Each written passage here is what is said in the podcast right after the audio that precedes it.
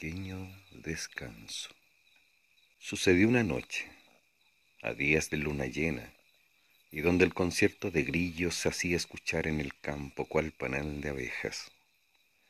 En forma sigilosa, salió por la puerta de atrás con un tazón de café caliente para sentarse a contemplar los astros.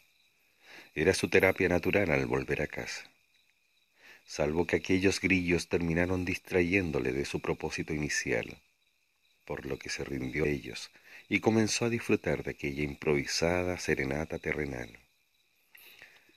Cerraba los ojos mientras sorbía su brebaje. Tanta paz y quietud anheladas al alcance de la mano. Se abandonó a los brazos de Morfeo en un profundo sueño. El grillar incesante comenzó a menguar hasta transformarse en absoluto silencio.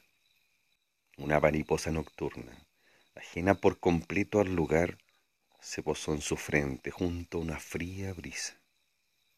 Abrió los ojos de repente y despertó dentro de una oscura bodega destinada a herramientas y con un extraño zumbido de abejas cercano retumbándole los tímpanos.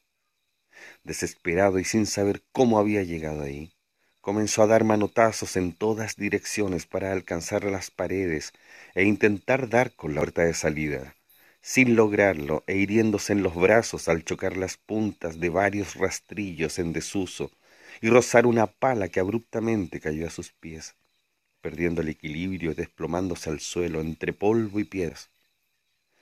Un dolor insufrible lo embargó al fracturarse uno de sus pies. Escupió tierra y tras varios esfuerzos logró ponerse de pie ante el miedo a ser presa de ratones que presintió royendo cerca. Creyó escuchar su nombre a lo lejos, pero no pudo gritar, tenía un nudo en la garganta. Los ojos desorbitados no lograban fijar la mirada y conjuraron para perder todo juicio, mientras el zumbido de las abejas se sentía cada vez más y más cerca.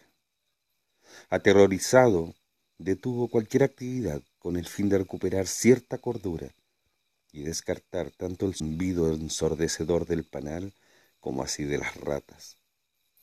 Guardó silencio por varios segundos, que parecieron horas, soportando el dolor de sus huesos rotos y apelando a que la sangre derramada no fuese a jugar en contra. Nada. Silencio sepulcral. ¿Qué tipo de pesadilla sería esta? se preguntaba junto a un sinfín de elucubraciones que pasaban veloces por su cabeza. ¿Sería verdad todo lo que estaba pasando? De repente, entre las sombras divisó un pestillo, gracias al reflejo de la luna por entre una diminuta rendija. Lentamente se dispuso a caminar, tanteando despacio, para no alterar aquel silencio momentáneo. Uno, dos, tres pasos. Se acercaba, sin embargo, y de la nada volvió el grillar de miles de grillos en el exterior, y el zumbido de una abeja rozando su oreja izquierda lo hizo tambalear. Sintió algo escarbando tierra cerca de sus pies. Inmovilizado por el pavor que no le permitía respirar siquiera, cerró sus ojos e intentó dar un paso más.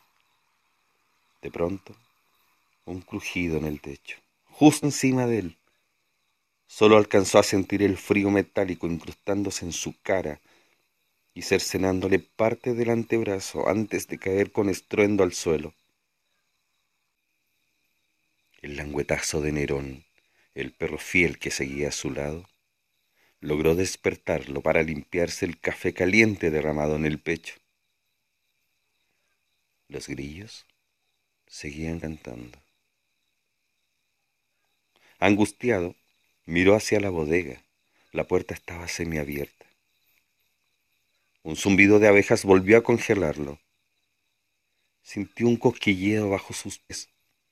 Era un gato, ajeno a la casa, tal como una mariposa nocturna que le pasó revoloteando por la sien.